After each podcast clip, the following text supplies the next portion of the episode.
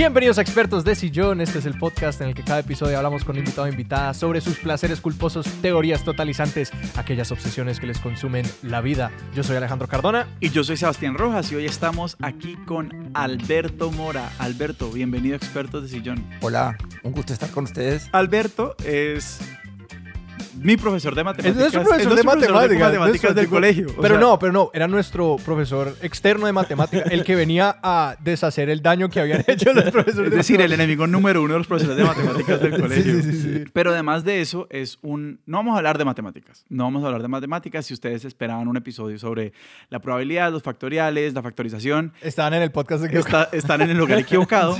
¿De qué vamos a hablar, Alberto? De mi gran pasión por el Scrabble. Sí, eso, es. Eso es correcto. Eso, es correcto. Y antes que nada, porque digamos, ustedes no se esperarían tal vez esto, Alberto es el séptimo mejor jugador de Scrabble en español del mundo. Pues dado el último ranking del mundial. Sí, sí. Y, como no he vuelto a ver por la pandemia, entonces sigo vigente. no, se puede hacer virtual? ¿No hay chance? No, virtual es muy complicado. Mucha trampa, pues. Eh, sí, digamos que controlar.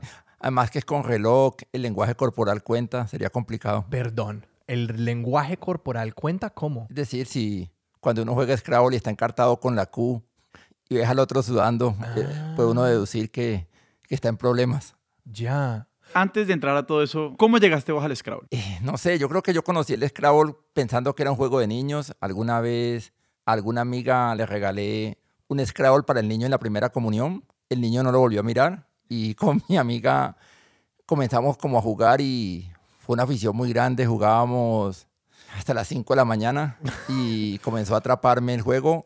Lo dejé por un tiempo, luego ya eh, cuando me fui a hacer la maestría a Holanda, en esos inviernos no encontraba qué hacer y comencé a jugar en línea en un sitio que se llama Red de Letras, un sitio argentino. Ahí sí fue la afición total, es decir, este es un juego después de que uno entra en él, las letras se te quedan en tu mente y no puede uno sacarlo de, de la mente, es decir, es como muchas pasiones y aficiones que comenzás a jugar con las letras, no sé, uno mira un letrero y están agramando, está jugando y de ahí en adelante seguí jugando mucho tiempo mientras estuve en Holanda y luego ya cuando volví a Colombia busqué los clubes de Scrabble y lo tomé como un deporte mental para comenzar a jugar y no sé, hace parte de mi vida. O sea, ¿vos, ves una palabra y, y, le estás poniendo puntaje? Pues no, estoy pensando, es decir, cuando yo veo la palabra Palmira, pienso en ampliar. Entonces estoy jugando con las letras. Veo la palabra Renault y digo, dice enlutar. Ok. y ¿Cuáles son, como persona, yo he jugado Scrabble creo que tres veces en yo mi vida. Yo también, un par. ¿Cómo expliquemos cómo funciona el juego? Es decir, es un juego en el cual hay un tablero que tiene unos premios y hay unas fichas que tienen unos valores. Entonces la idea es maximizar el puntaje de las palabras que se ponen, armando palabras que se puedan leer de izquierda a derecha y de, de arriba hacia abajo. La idea es de tratar de armar las palabras más valiosas. Se juega igual que el ajedrez con un reloj.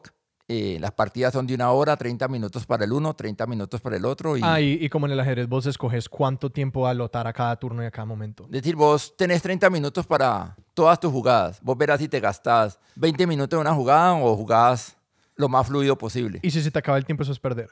Te quitan 10 puntos por cada fracción de minuto o minuto que te pases. Uh. Y es bastante. Y es bastante. Y para los que nunca han jugado Scrabble, definiendo rápidamente como lo que pasa en un turno de Scrabble, uno recibe siete letras, según entiendo, y uno tiene derecho a hacer qué? Uno puede cambiar esas siete letras o jugar una palabra o uno puede bajarse de cuantas letras quiera. No, uno tiene, en su turno tiene que armar una palabra que se pegue a lo que ya está establecido. Ajá si es la primera jugada, tiene que ser una palabra de mínimo dos letras. Ok. Y de ahí en adelante se van pegando los otros. Y pues, yo quiero saber rápidamente como la historia del Scrabble. O sea, porque ¿este Scrabble es de Hasbro? Yo tengo como la idea de que es de Hasbro. Sí, es de Hasbro. Y ellos sencillamente diseñaron un juego que se dio mágicamente para ser competitivo. Es algo que tuvo iteraciones y todo no, eso. No, no, es decir, sé que lo diseñó un arquitecto. Y fue en la época de la Gran Depresión de Estados Unidos. Es decir, como muchas cosas relacionadas con los juegos de azar y el tiempo libre. El Scrabble salió en aquella época, no recuerdo el nombre del señor que lo, que lo creó. Y inicialmente cuando lo creó no tuvo todo el éxito que se esperaba, pero luego con el tiempo fue ganando afición y afición. Y sé que al final de sus días él pudo alcanzar a disfrutar de, de toda la fama y la divulgación que tiene el Scrabble. Cuando uno mira su tablero, logra ver que es una distribución muy arquitectónica, muy simétrica de, la, de, la, de, las, de las casillas, de las letras y todo. Eh, creo que cuando él escogió el Scrabble para saber qué tantas letras ponía, cuántas A's, cuántas E's, cuántas I's, cogió como un trozo de periódico y contó en este pájaro cuántas A's ¿Ah, hay para saber cuántas colocaba. Que eso es algo que me parece muy, muy curioso de, de el Scrabble y, venía pensando en la, experiencia entre jugarlo en inglés, jugarlo en español, jugarlo en otras lenguas, porque pues sí, acabo de organizar la biblioteca y lo que es muy chistoso es, por ejemplo, cuando uno organiza la literatura traducida o cuando estás haciendo actores, eh, escritores en inglés, no sé, la K y la M y la R aparecen muchas más veces que en español donde, no sé, la S sale mucho más. Cambia, por ejemplo, o sea, la versión Scrabble en español tiene esa distribución de letras que, que, es compatible con la lengua o todo el mundo juega, como por decirlo así, con la distribución de letras del inglés? No, todo el mundo juega con la distribución de letras de su idioma. No estoy muy seguro cómo se ha establecido. En el español no se juega ni con la K ni con la W. ¿No aparecen? no, porque serían un encarte. Hay muy poquitas palabras. En cambio, no sé, una W en inglés es muy valiosa. No, total. Porque se puede utilizar mucho. Es muy curioso ahorita que existen tantas versiones online y uno puede mirar las diferentes diccionarios que hay de Scrabble. Se, creo que el diccionario que tiene más palabras es el de polaco. ¿De verdad? sí, es, increíble porque, no sé, debe ser que tiene muchas variantes. Hay palabras que a veces se vuelven encartadoras, es decir, tener dos L's en español es un encarte. Entonces. Ah, yo, creería que esas se pueden usar, pues separado, ¿no? Pero. No, pero cuando tenés dos L, porque siempre el propósito es colocar las siete letras porque hay el bono de 50 puntos. Ok. Entonces, a veces parte de la tarea es aprenderse todas las palabras de siete letras con dos L's, como lateral, literal. seguí, seguí, seguí. litoral. litoral. Lealdad. Uf, lealdad. ¿Lealdad es una palabra? Lealdad es una palabra. Sí, es decir, los esclavistas hablamos raros, aprendemos palabras que no se conoce nada. Y, algo muy común es que muchas veces sabemos que es válida, pero no sabemos qué significa. ¿Y cómo, cómo, cómo, es eso de empezar a construir el vocabulario? Porque imaginaría que un periódico no te sirve. O sea, los periódicos están escritos en un lenguaje que verdaderamente no te da muchas palabras. Ah, no, no. Definitivamente tiene que uno basarse en el diccionario de la Real Academia de la Lengua Española. Ah, porque no te valen, por ejemplo, eh, digamos, si hay una palabra, no sé. un, neologismo que todavía no ha o sea, aceptado. Cisas todavía no, te da puntos. No, cisas no. del verbo cisar. del verbo cisar, pero no, no hay palabras que, que ya están en el, en, el, en el idioma cotidiano, pero no las... Es decir, es increíble. La palabra gamín no está en el diccionario. ¿No? No porque hay una academia de, de Scrabble en, en colombiana, sino que muchas veces no es eficiente haciendo valer las palabras que, que para nosotros son válidas. Solamente en la última versión llegó la palabra tula. Mucho tiempo la palabra tula no era válida. Pero eso lo tiene que hacer la Academia Colombiana de Scrabble antes. No, la Academia Colombiana de la Lengua Española. Ah, la, la, Academia Colombiana de la Lengua. A la Real Academia. A la Real Academia. Je. Ah. Que se juega con el diccionario de la Real Academia. Ah, ok. O sea, eso es lo que yo iba a preguntar, si había como otra autoridad adjudicando eso separada de la, de la, de la RAE, pero entonces es la RAE. Es la RAE. Es decir, para no, el gran desafío para los esclavistas es que más o menos cada 10 años sale un diccionario de la, de la Real Academia nuevo. Entonces, cuando sale el nuevo diccionario, todo el mundo eh, lo compra, lo devora. es que, pero eso, eso es muy chistoso porque yo verdaderamente ah. acostumbrado, obviamente, a usar el, el, diccionario de la RAE online que se, que se, pues se, se, pone al día mucho más rápido. Claro, mucho más. Ah, pero el impreso es el único que cuenta. No, es decir, el impreso con alguna, digamos, se toma el impreso con el online hasta cierta fecha y de ahí o sea, cada torneo dice, admitimos el online ah, hasta No, no, no, no, se, vale la Real Academia, en este momento creo que en la versión 25, Sí. se vale el diccionario de la Real Academia hasta la versión 25, ah, ok, ya, ya. Y no sé, pero más o menos salen eh, diccionarios, salen nuevos diccionarios cada 10 años. Es que, es que yo, me, yo me moría de la risa porque me encantaba la imagen de cómo estos escrablistas afuera de la biblioteca para medianoche comprar el diccionario como quien espera Harry Potter. Como sí, no, cuando sale el diccionario todo el mundo se pone a estudiar y, y, y, las palabras todas se coleccionan en, una, en un software que se llama el Lexicon. Entonces, el léxico del español, entonces ahí están todas las palabras. Obviamente, algo que hace muy rico el español es que nosotros tenemos todas las conjugaciones verbales. Las declensiones, sí. Sí, es decir, comparado con el inglés, un verbo en inglés no da muchas palabras. Claro. En cambio, tiene dos, tres alteraciones. Y nomás. En cambio, en español, eh, un verbo da demasiadas, demasiadas opciones. Y es curioso porque cuando uno comienza a jugar Scrabble, normalmente comienza a colocar las palabras y las comienza a alargar, con los enclíticos. Entonces uno dice, ama, entonces dice, ámalo. Entonces... ¿Qué es un enclítico?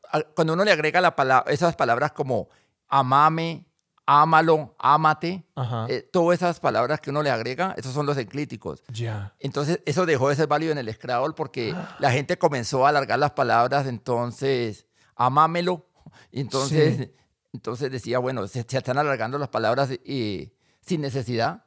Entonces, solamente son válidas las conjugaciones verbales como yo amo, tú amas, él ama, nosotros amamos, vosotros amáis, con todos sus tiempos y sus, y sus, y sus modos todos los enclíticos desaparecen, no se utilizan en el Scrabble. Y a veces cuando uno juega con alguien que uno está empezando, quiere colocar, alargar las palabras, entonces dice, ¿cómo así que no es válido? Ámame. Sí. Entonces dice, no, no, que no, son válidos los enclíticos. Pero digamos a vos, ¿qué tanto te raya eso? Digamos, si nosotros nos centramos a jugar Scrabble ahora, ¿vos nos aplicarías la regla? ¿Vos dirías ficha tocada, ficha movida? ese, es, un sentido de la pregunta que quería hacer es, ¿vos te acordás cuando eras malo y aprendiste, o sea, cuando vos diste el salto cuántico, decir como, yo soy un man, como si, vamos, que yo jugara durante la pandemia, así encerrado con mis papás, jugar un ratico y pues como me volviera bueno, como que sería el mejor de mi familia, el mejor de mi casa, ¿cierto? Pero obviamente voy a jugar con alguien que juega en un mundial y pues me darían tres vueltas. Sí. Como, ¿Cómo fue ese proceso de aprendizaje para ya dar el salto cuántico, decir, estoy listo para un torneo? O sea, verdaderamente, ¿cuáles son las habilidades que se necesitan para ser un buen jugador o una buena jugadora? Ah, yo creo que hay varias cosas. Uno. Mira, ¿nace o se hace? yo, yo, creo que una parte. O sea, Alejandro es bueno jugando. Dicen que el juego tiene una parte de conocimiento y una parte de azar. Y eso lo hace tan interesante. Sí. Como todo buen juego. Sí, como todo gran juego. Es un poquito de azar. Sí, sí, pero no sé, de pronto en el ajedrez. alguien el ajedrez y en el Go es como cero azar. Hay cero azar. Es decir, vos tenés todo el control de las cosas, pero no sé, vos metes la mano a la bolsa y sacás siete consonantes, así tengas el mejor léxico que puedes hacer. Claro. Entonces, yo creo que es una parte de conocimiento. ¿Vos querías, espérate, siete consonantes? ¿Qué, palabra me sacas ahí? no, pues, eh, toca, eh, mejor más vale cambiar de letras.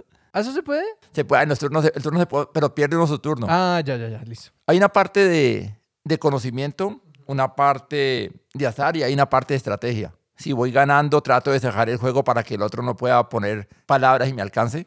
Si veo que el otro utilizó mucho de su tiempo, trato de jugarle más rápido para que tenga más presión del tiempo. Sí. Entonces ese tipo de cosas se ven en el juego. Eh, creo que por eso lo hace la forma de que el azar sea tan impredecible y todo lo hace más interesante. Pero lo que yo te digo al final es es como una religión. Las personas viajan miles de kilómetros pagándose por sus propios medios para ir a un torneo. Es decir, eh, se supone que el próximo torneo es en Uruguay y vendrá gente de todas partes. Es muy curioso porque el campeón actual mundial es francés. Os iba a preguntar.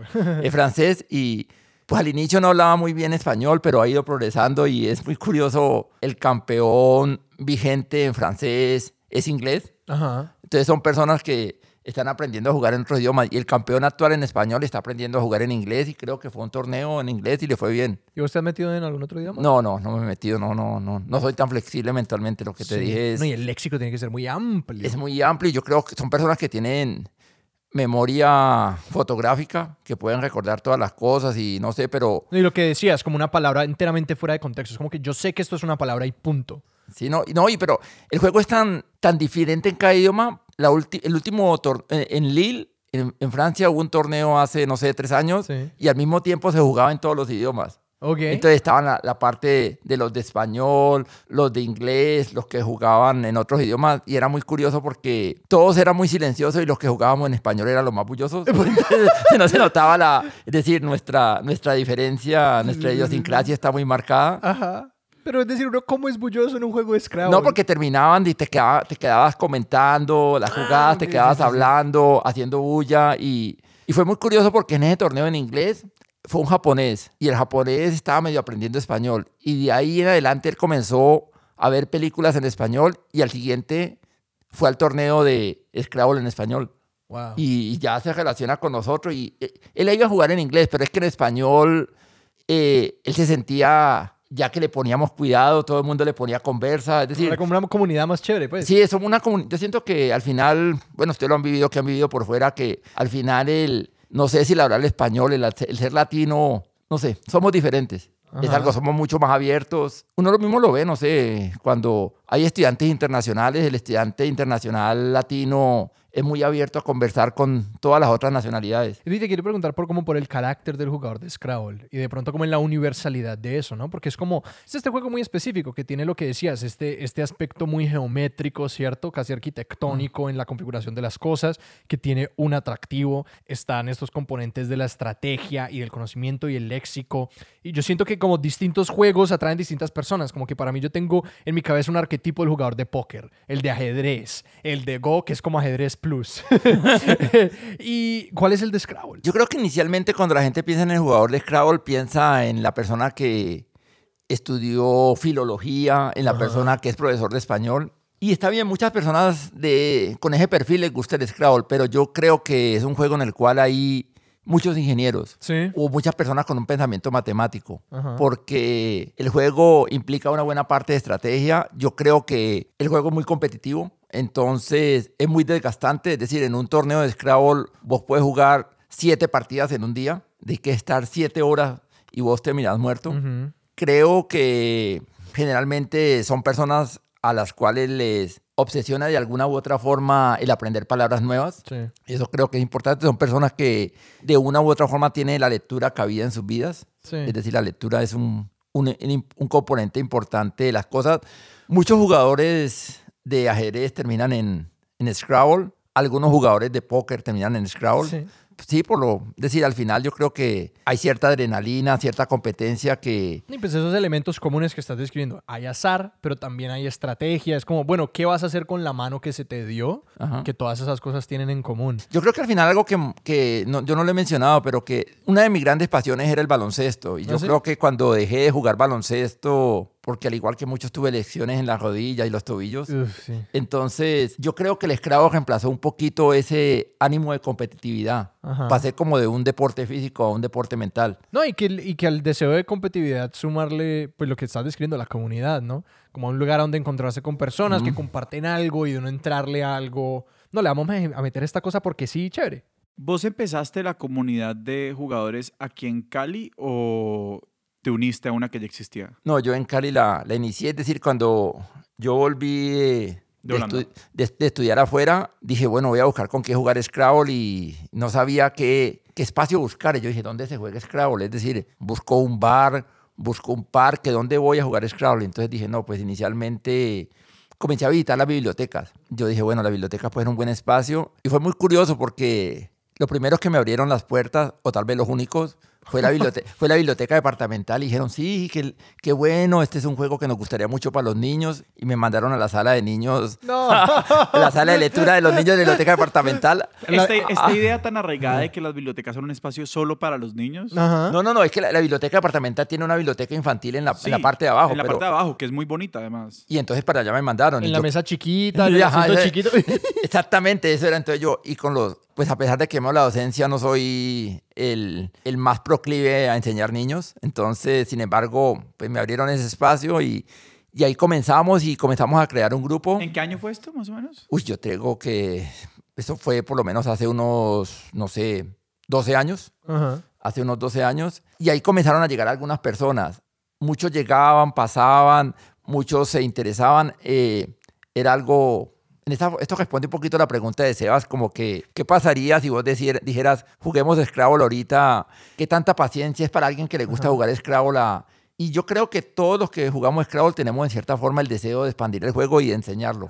Entonces No, no nos incomoda jugar con alguien que al principio comete equivocaciones, con alguien que al principio ve, pone esto, acomoda esto, y, y uno va descubriendo personas que, que tienen algún eh, feeling para el juego, tienen facilidad para anagramar, tienen buen léxico, comienzan a descubrir cualidades y así comenzaron a llegar personas y él resultó un gran amigo que es Daniel, que es agrónomo, y comenzamos a jugar con él. Es muy curioso porque al inicio de él siempre se quedaba con la Q, no la podía poner la Q. Luego fue progresando y pues el alumno superó al maestro, Daniel quedó cuarto en un mundial que hubo en Paraguay. De manera que es, y ha sido el mejor puesto que ha tenido un colombiano. Oh, y ha sido muy, muy, muy reconfortante ver cómo este grupo de aquí de Cali han salido buenos jugadores porque en los torneos nacionales nos va bien. Digamos que el Scrabble no es un, no es un grupo, no son grandes comunidades, pero aquí somos a veces seis, ocho pelagatos y en, y en, y en, y en Bogotá vamos a torneos donde a veces pueden ser 30. O sea, en Bogotá hay otros 30. digamos que en Bogotá hay como 30 y jugamos allá. Ya se juega a veces en el... se han pasado por diferentes clubes, que en el Club Caldas, en el Club de Bridge, ahora juegan en un salón se jugaban antes de la pandemia en algún salón social de, de, algún edificio. Siempre ha, habido, siempre ha habido personas que nos han ayudado a divulgar el juego. Sé que cuando hemos necesitado, Daniel Samper nos ha ayudado a, divulgar el juego. Ha sido ha sido un buen apoyo. Aquí en Cali ha sido muy difícil tratar de buscar más personas, no sé si llamarlos adeptos o adictos al juego, sí, pero, pero yo creo que, que al final a veces trato como de pensar que el Scrabble puede ser una buena herramienta para la docencia, por digamos, del español. Porque es difícil que un jugador de Scrabble tenga un mal léxico o mala ortografía. Pero es interesante porque lo que me llama la atención de pensar es un poco que la palabra en Scrabble y disputame esto porque siento que, que, no estoy viendo la imagen entera, se reduce un poquito a una abstracción, ¿no? Porque la palabra va descontextualizada y convertida en una mm. secuencia de letras que dan unos puntos, que da una posición, dan más puntos multiplicados. Así es, Porque están estas casillas. Entonces, que es curioso porque, pues, sin duda es un juego con un componente lingüístico vasto basado en palabras, pero que de, una forma esquiva hacer eso y como que deja que muchos ingenieros, pues como que ese arquetipo, se acerquen a eso desde el lugar de, no, pues cada letra vale estos puntos y la palabra se ve menos como la palabra con sus significados y connotaciones y se convierte más en un artefacto que es casi como, yo qué sé, armar un ejército en Risk. Sí, es cierto, es cierto, ya. pero no deja de haber como los líricos, los idealistas que colocan, ah, mira, coloqué esa tan bonita esa palabra y el otro ve, hubiera, hubieras puesto esta que te daba más puntos.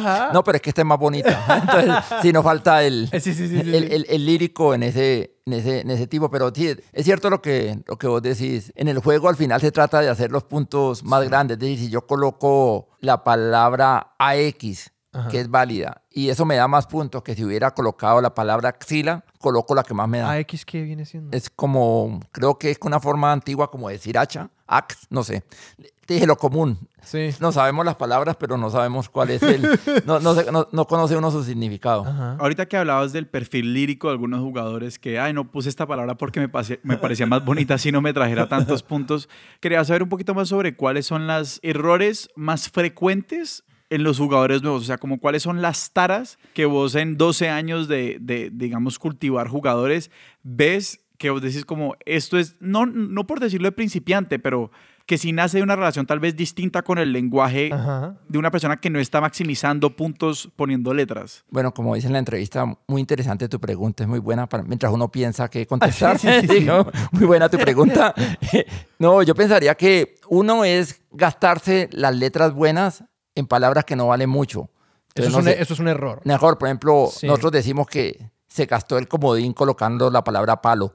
Entonces. ¿Porque la L vale mucho? No, no, no, porque digamos se gastó el comodín. Ah, el comodín. Que hay una letra en blanco que vale por cualquiera, colocando la palabra palo. Entonces, es un chiste que molestamos. Yo creo que eso es algo de, los, de, de las cosas comunes. Otro error común es a veces pluralizar lo que no se le puede colocar plural, es decir, las, las intersecciones, las onomatopeyas no se pueden pluralizar. ¿Como carambas o algo así? Sí, como, como no sé, de, de, decir uno, no sé. Tengo que decirlo, caramba no es una onomatopeya. Estaba pensando, es que no se me, ocurrió, no se me ocurrió una onomatopeya en español, no supe.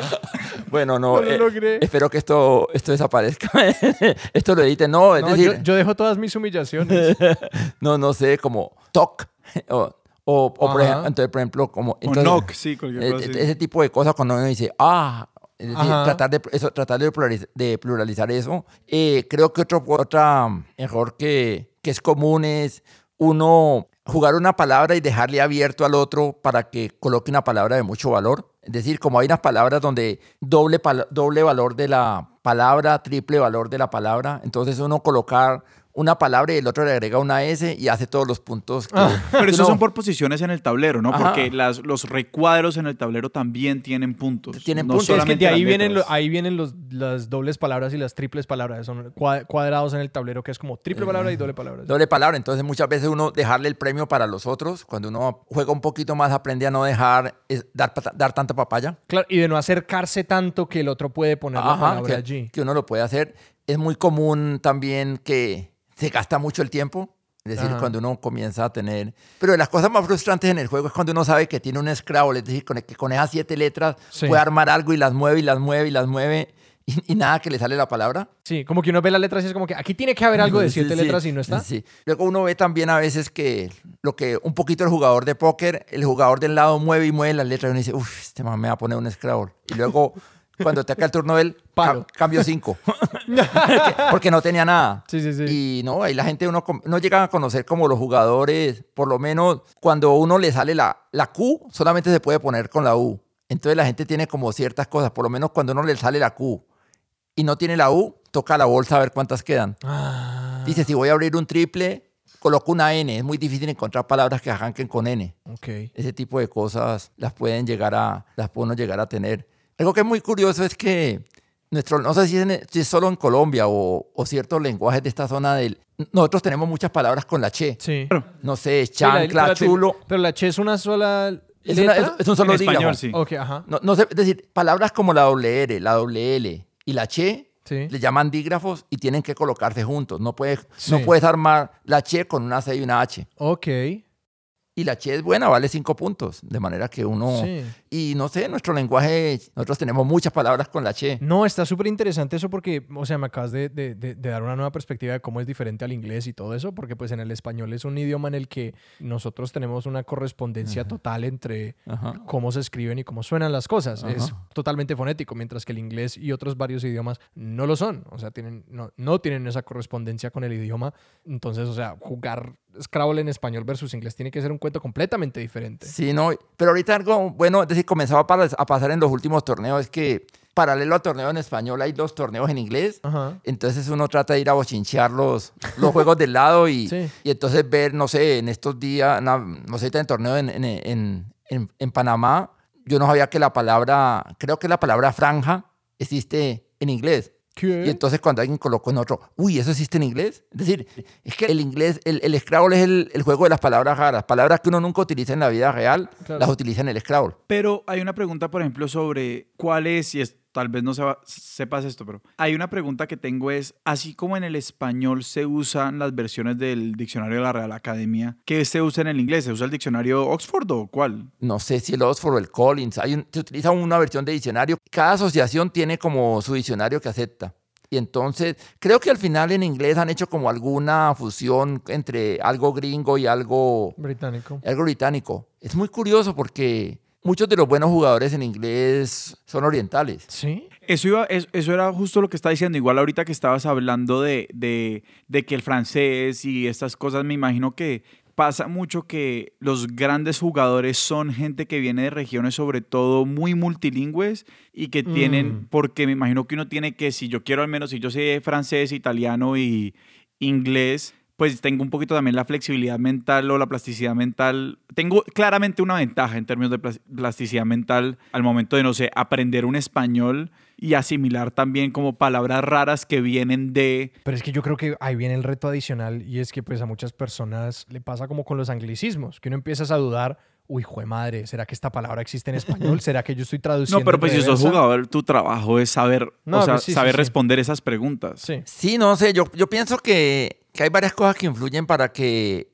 eh, en esta parte de, de no sé, de, de Asia salgan tan buenos jugadores. Yo creo que tienen torneos con bolsas muy atrayentes y son jugadores a veces muy jóvenes. Mm, Ve uno muchos jugadores como de, de, Tailandia o partes así en las cuales el inglés hace parte de, de, su día a día y, y, y, participan en los torneos. Pero es decir, en el, en el, mundo del Scrabble hay como un gran ídolo, hay como un Maradona, que, todo, que es Neil Richards, y todo el mundo quisiera parecerse a él porque él ha ganado, eh, no sé, el torneo en, en inglés no sé cuántas veces, y ha ganado el torneo en francés ya dos veces, entonces todos decimos que ojalá nunca aprenda español porque, o mentiras, o, ojalá aprendiera español porque sería una motivación muy grande. Fue muy curioso porque la primera vez que se ganó el, el torneo en, en francés, lo fueron a entrevistar ahí como en la televisión francesa y no sabe francés.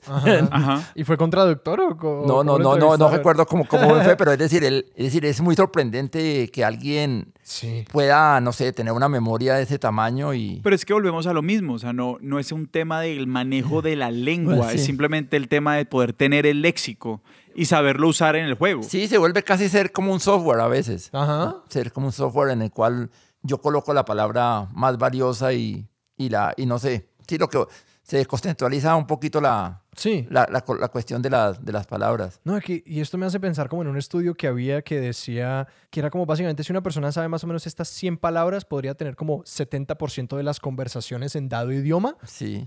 Porque es realmente como que no, no, es tanto léxico, sino gramática lo que entra en juego a la hora del idioma hablado. Sí, no, y es que si pensamos, es decir, ¿cuántas palabras necesita uno para desenvolverse en una conversación común? Yo tenía un grupo de amigos que una vez estaban haciendo competencia de léxico y un amigo ganó con la palabra diáfano. O no sé, o tengo otro amigo que una vez fue a un concurso de un programa de televisión y le preguntaron cuál era el animal más longevo. Y él dijo, longevo. Es decir, era tan evidente que no sabía qué significaba longevo y contestó la vaca. Entonces,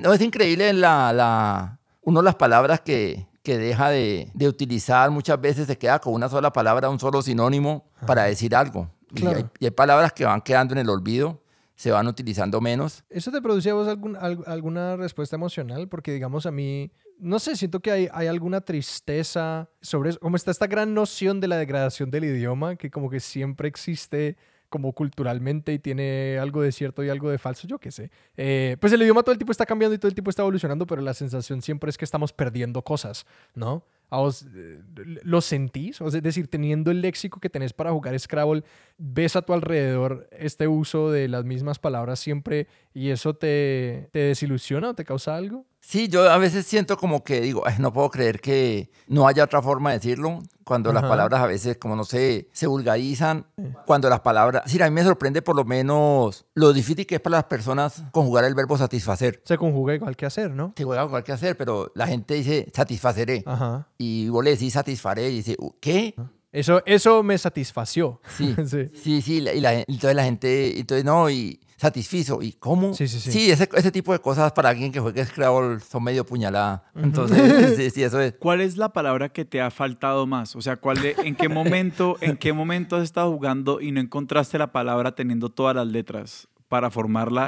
O sea, mm. ¿cuál es la palabra más traumática en tu relación con el Scrabble? A veces es difícil en el Scrabble, a veces colocarla las dos consonantes juntas. Entonces yo recuerdo un torneo en el cual no pude colocar la palabra efectuó. Y, porque hay palabras que a veces son fáciles, pero es difícil visualizarlas. Si yo te las entrego, en, si yo te las entrego en desorden, la palabra efectuó. Es que uno nunca va a poner la C y la T juntas eh, no empieza a combinar. exactamente. Entonces, ese tipo de palabras son muy duros. Ahorita los, con los nuevos neologismos y palabras que se, han, que se han aceptado, es muy curioso. Cuando uno le entregan la palabra reality, que ya es válida, en desorden, uno no sabe qué armar con esa palabra. Ah, sí. Es curioso, la palabra en Scrabble más flexible o que da más anagramas es la palabra cráneos. Con la palabra cráneos uno puede sacar 26 palabras. ¿De verdad? Por ejemplo. Roncase, córneas.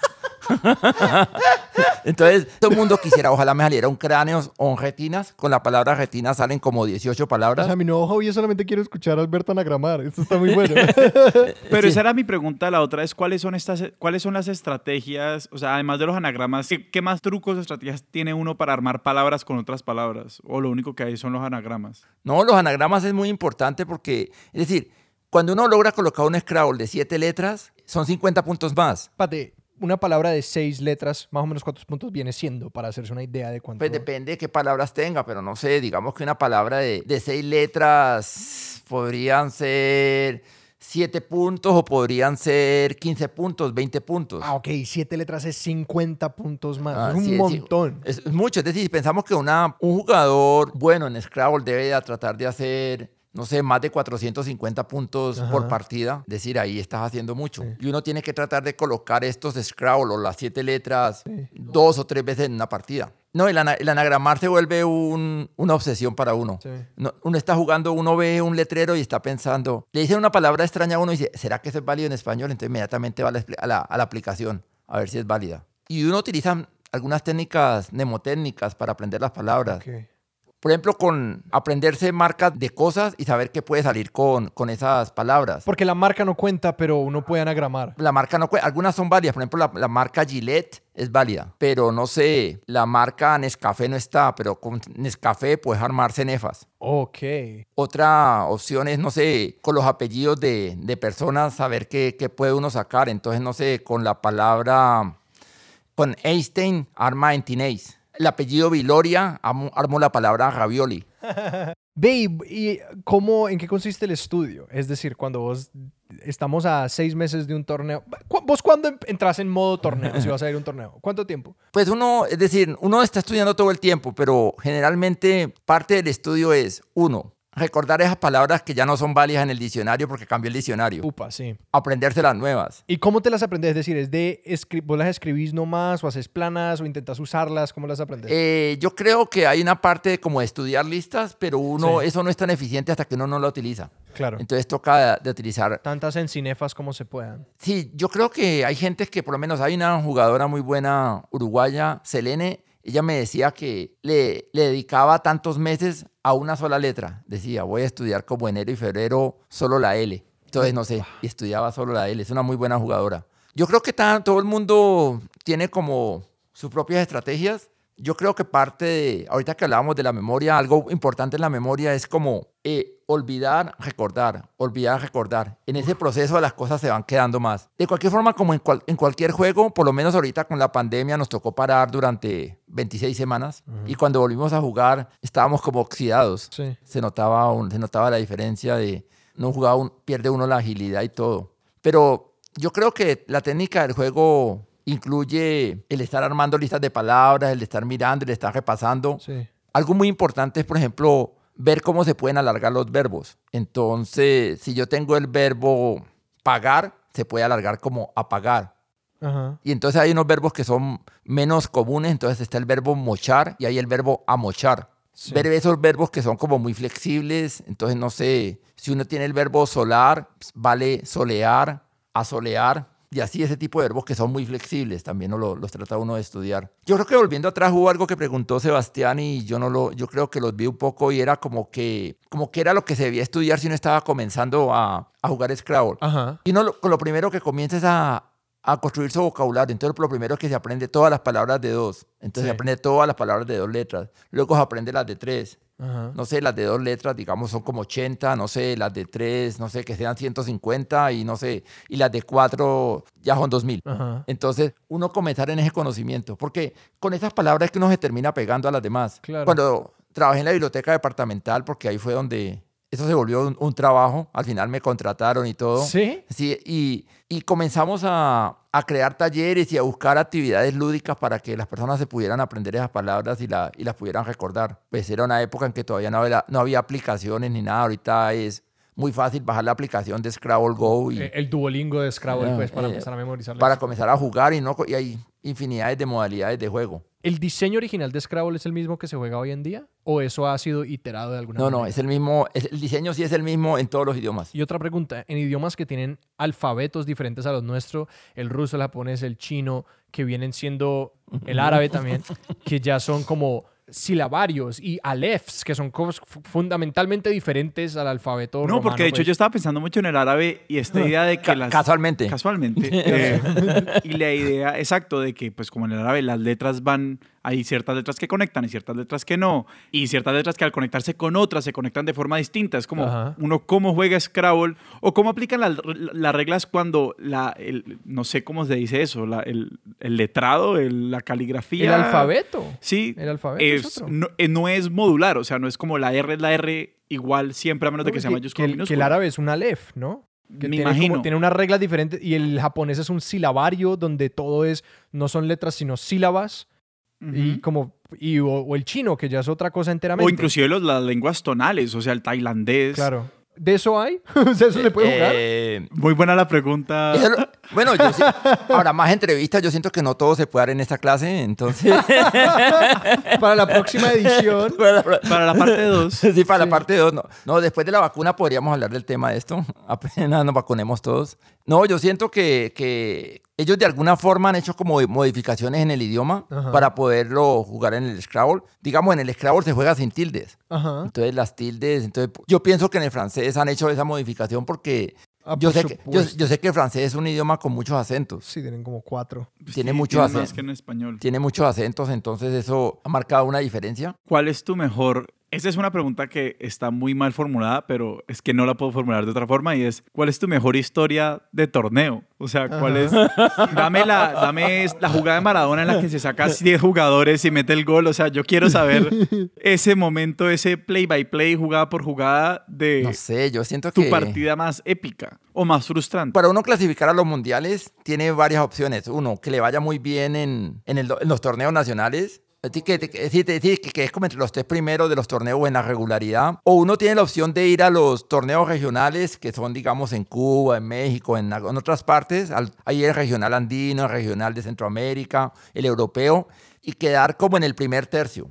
Habíamos, había dos jugadores colombianos que no habíamos clasificado todavía al Mundial. Los dos fuimos a México y nos tocó disputar la, la, partida y el que ganaba iba al torneo y el otro no iba al torneo. ¿Y se conocían, me imagino? Sí, nos conocíamos obviamente y era jugando así como de fichita en fichita, todo muy conservadoramente y luego al final como que te comienzan a salir los Scrabbles así y pues me fue bien porque, porque clasifiqué, ¿no? Pero también hay jugadas frustrantes, a veces, mm, no sé, en el, en el Mundial de Panamá me tocó con un chico que era como su primer mundial y no sé, a veces confié y, no sé, terminé perdiendo esa partida por Hay partidas que uno dice perdí porque tuve mala suerte y otras partidas que dice yo le entregué y esa partida cometí yo unos errores. Le Por ejemplo, algo que es muy frustrante es cuando uno le vale una palabra al otro que no, es que no era válida. Es decir, en el Scrabble sucede algo a diferencia. ¿Eso se puede hacer en un torneo que él te pone la palabra y vos, ajá? No, no, es que en el inglés hay una norma diferente. Si en el inglés vos colocás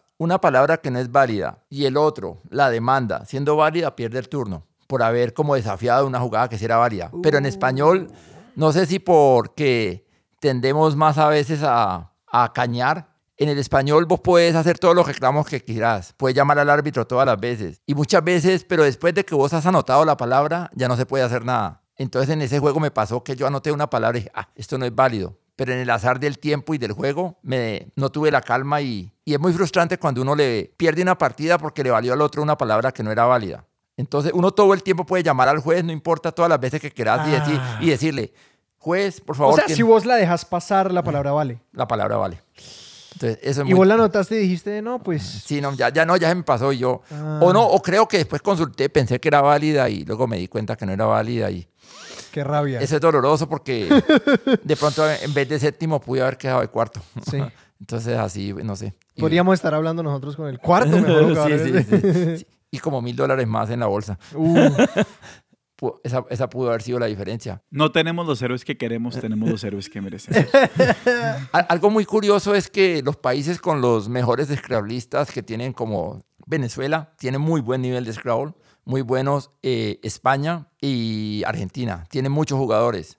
Es decir, son, a diferencia de que cuando digo que aquí que somos cuatro pelagatos, allá los torneos van muchas personas. Son 400 pelagatos. Yo te quería preguntar un poco por eso, como vos qué ves como esa diferencia cultural y cuál ha sido como la dificultad de mentalidad, de como de cambio de mentalidad en vender Scrabble, ¿no? Que como que vos con qué prejuicios te encontrás y cuáles son los prejuicios o los gustos que hay en esos países que les permiten sí, lanzarse al Scrabble y que, y que prolifere ese, ese hobby. Yo creo que algo que influye y es que ha sido difícil captar las nuevas generaciones porque se termina viendo como un juego de viejitos. Entonces ha sido como que vos le hablas del Scrabble, ay, sí, tan chévere, yo lo jugaba con mi abuelita, nadie lo dice ve, yo lo jugaba con, mi, novia. con mi novia, no, lo jugaba con mi novia. Entonces todo el mundo, no, lo jugaba con mi abuelita. Y yo, ah, bueno, chévere. Entonces ese es el primer, yo creo que a veces ha sido, a diferencia de otros juegos es menos inmediatista. Es decir, no sé, para jugar parques, vos le decís a alguien, ve, tiras el dado, contás y todo. Este es un juego que implica estudiar, implica aprender, entonces implica un mayor esfuerzo.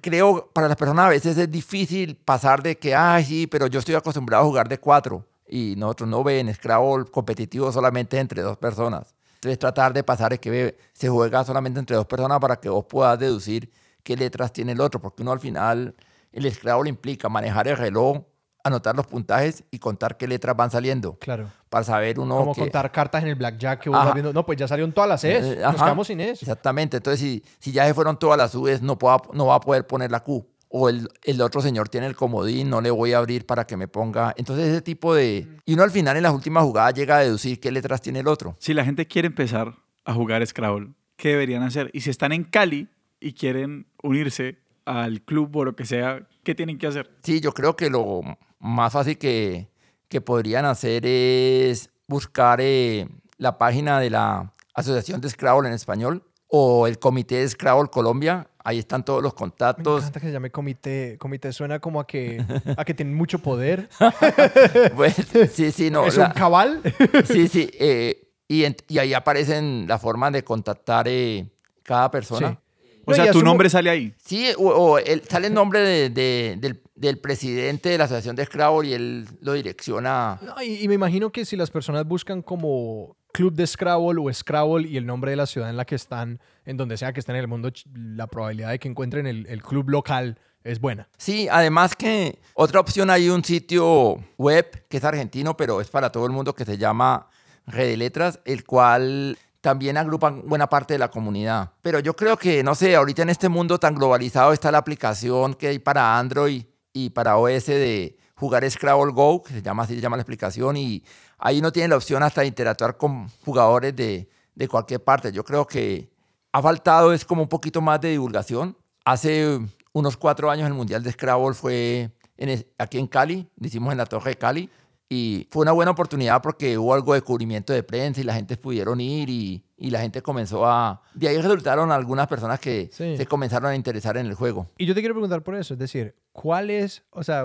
cuál, es la cuña que vos le harías como a, si ustedes X, como que si a usted le gusta esta otra cosa, puede que usted sea un adepto del Scrabble en potencia? No sé, yo creo que algo, alguien que le guste los juegos de palabras, alguien que ya tenga inclinación, digamos, por los crucigramas, en cierta forma, no sé, los sudokus, el ajedrez, podría encajar muy bien con el Scrabble. Pero también una persona que le guste el fútbol, porque a la persona que le guste la competencia o que le guste el básquet. Ah, o sea, si usted se le han dañado las rodillas haciendo una de estas otras cosas, el Scrabble puede estar ahí para usted. Alguna vez un periodista, no sé, no, no, no recordaría el artículo, decía que de las cosas más desgastantes ir a, ir a, ir a un torneo de Scrabble. Él fue como en calidad de, como de cubrir el torneo, pero ver qué tanto se desgastaba a las personas. Y decir, los torneos de Scrabble generalmente duran ocho días, desde un lunes hasta un domingo. Y hay varias modalidades hay modalidades por equipos, hay la modalidad de duplicada, es en la cual todos tenemos las mismas letras y es el que ponga la palabra más valiosa.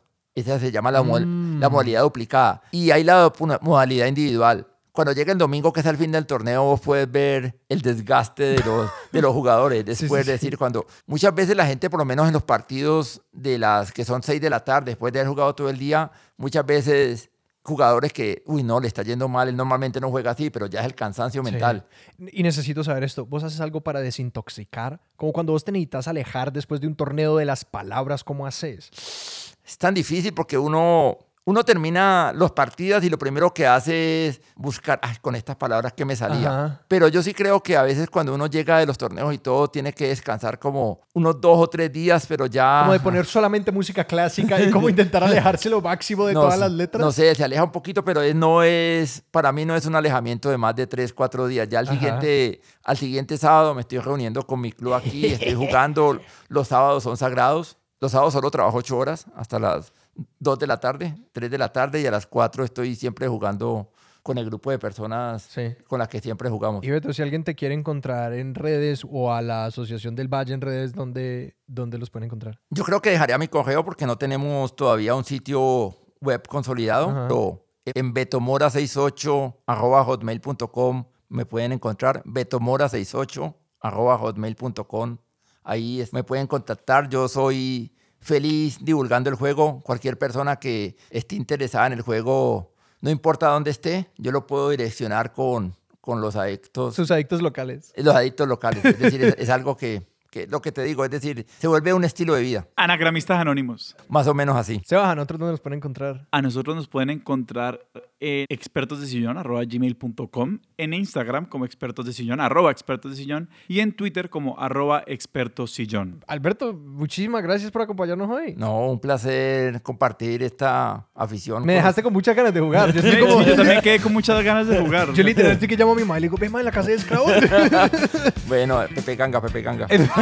que no nos patrocina, pero si nos quiere patrocinar, nos puede escribir expertos de sillón. Dígalo ahorita que sonaría un Pepe Ganga. Yo no sé cómo es el jingle de ellos.